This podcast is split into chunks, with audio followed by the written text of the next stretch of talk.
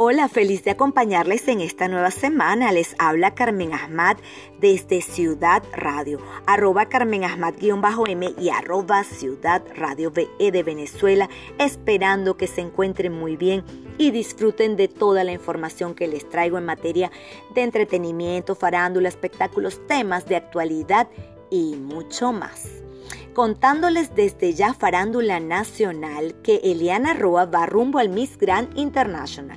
En unos pocos días, la actual Miss Grand Venezuela 2020, Eliana Roa, partirá a la ciudad de Bangkok, en Tailandia, en busca del primer back-to-back en el Miss Grand International 2020.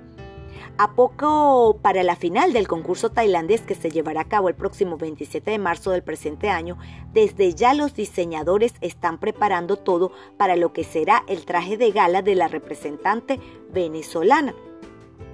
Y el vestido que lucirá la venezolana en la noche final será diseñado por Julio Mora o por Honiser Sandoval. Y tras darse a conocer la noticia del terrible asesinato de un comerciante venezolano en la ciudad de Trujillo, en Perú, varios artistas de la farándula venezolana mostraron su indignación pidiendo justicia ante lo ocurrido en las redes sociales, entre ellos Amanda Gutiérrez, Franklin Virgües, Dave Capella, Norquis Batista, Alexis Goncalves, Miguel Moli y otros más. Todo quedó registrado mediante una cámara de seguridad y el material audiovisual fue publicado en las redes sociales, además de reposteado por diferentes personalidades del mundo del entretenimiento en Venezuela, para exigir justicia y lamentar el terrible episodio. Y según lo que se pudo conocer, el ciudadano criollo fue identificado como Orlando Anthony Abreu Suárez y fue brutalmente asesinado por negarse a pagar una vacuna.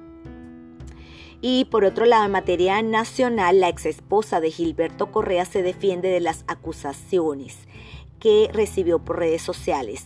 Ella alegó que nos separamos de mutuo acuerdo. Eh, publicó un video donde niega todas las acusaciones de maltrato a su exesposo Gilberto Correa. Y siento muchísima alegría que a Gilberto le dieron la alta eh, tras la recuperación del COVID. Le deseo de todo corazón que se mantenga sano y que se resguarde. Eh, siempre contará con mi admiración, respeto y apoyo. Estas fueron las palabras de la ex esposa de Gilberto Correa. Tras no clasificar a los Oscar, Anabel Rodríguez deja claro, érase una vez en Venezuela, tocó las heridas de los venezolanos. La directora del documental venezolano, que por poco clasifica a los Oscar, Anabel Rodríguez Ríos, dejó saber que la historia de los millones de venezolanos que migran se derrumban, huyen y escapan de Venezuela es lo que la motiva a contar historias en la pantalla grande.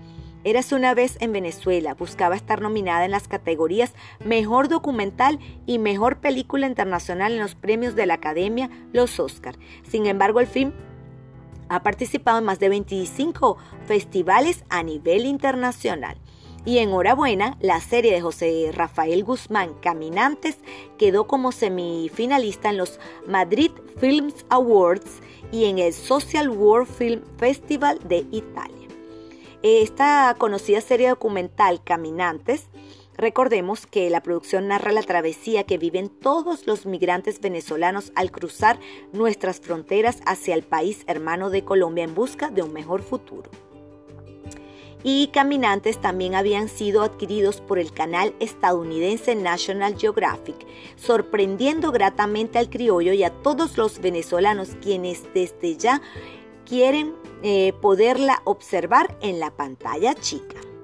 Y también en materia nacional falleció la primera actriz Hortensia Quintero. Con la partida de Hortensia Quintero, el teatro tachirense perdió este lunes a una mujer que nos demostró que para el arte escénico no hay limitaciones de ningún tipo, pues el amor al arte y la cultura todo lo puede. Y pasamos a materia internacional. Arrestan al hombre que supuestamente mató al padre de Nicky Manaj. El supuesto autor del atropello mortal de Robert Maraj padre de la rapera Nicki Minaj, fue arrestado y acusado de abandonar la escena de un accidente mortal, según informaron este miércoles las autoridades. La policía del condado, donde tuvo lugar el accidente, identificó al conductor como Charles Polevich, de 70 años, que supuestamente atropelló a Maraj, de 64 años, en la tarde del pasado viernes en la localidad neoyorquina de Mineola. Y continuando con materia internacional, Justin Timberlake se disculpa con Britney Spears y admite la doble moral. Se disculpó este viernes con Britney Spears por haber contribuido a los comentarios misóginos que lapidaron la carrera del artista, cuyo caso ha vuelto a la luz por un documental elaborado por el diario The New York Times. En una carta publicada en sus redes sociales, Timberlake admitió que durante años se benefició de un doble estándar moral que perjudicó a sus compañeras de profesión, ya que también cita a Janet Jackson, quien fue vetada durante años por una actuación que compartieron en el año 2004. Y a pocos días de casarse, Nicky Jam rompió su compromiso de matrimonio. Este regotonero eh, rompió con su novia Sidney Moore, quien tenía casi un año de relación. Y según se conoció, eh, la pandemia afectó a la pareja y hace unos días el cantante terminó con la modelo, quien ya vivía en su residencia.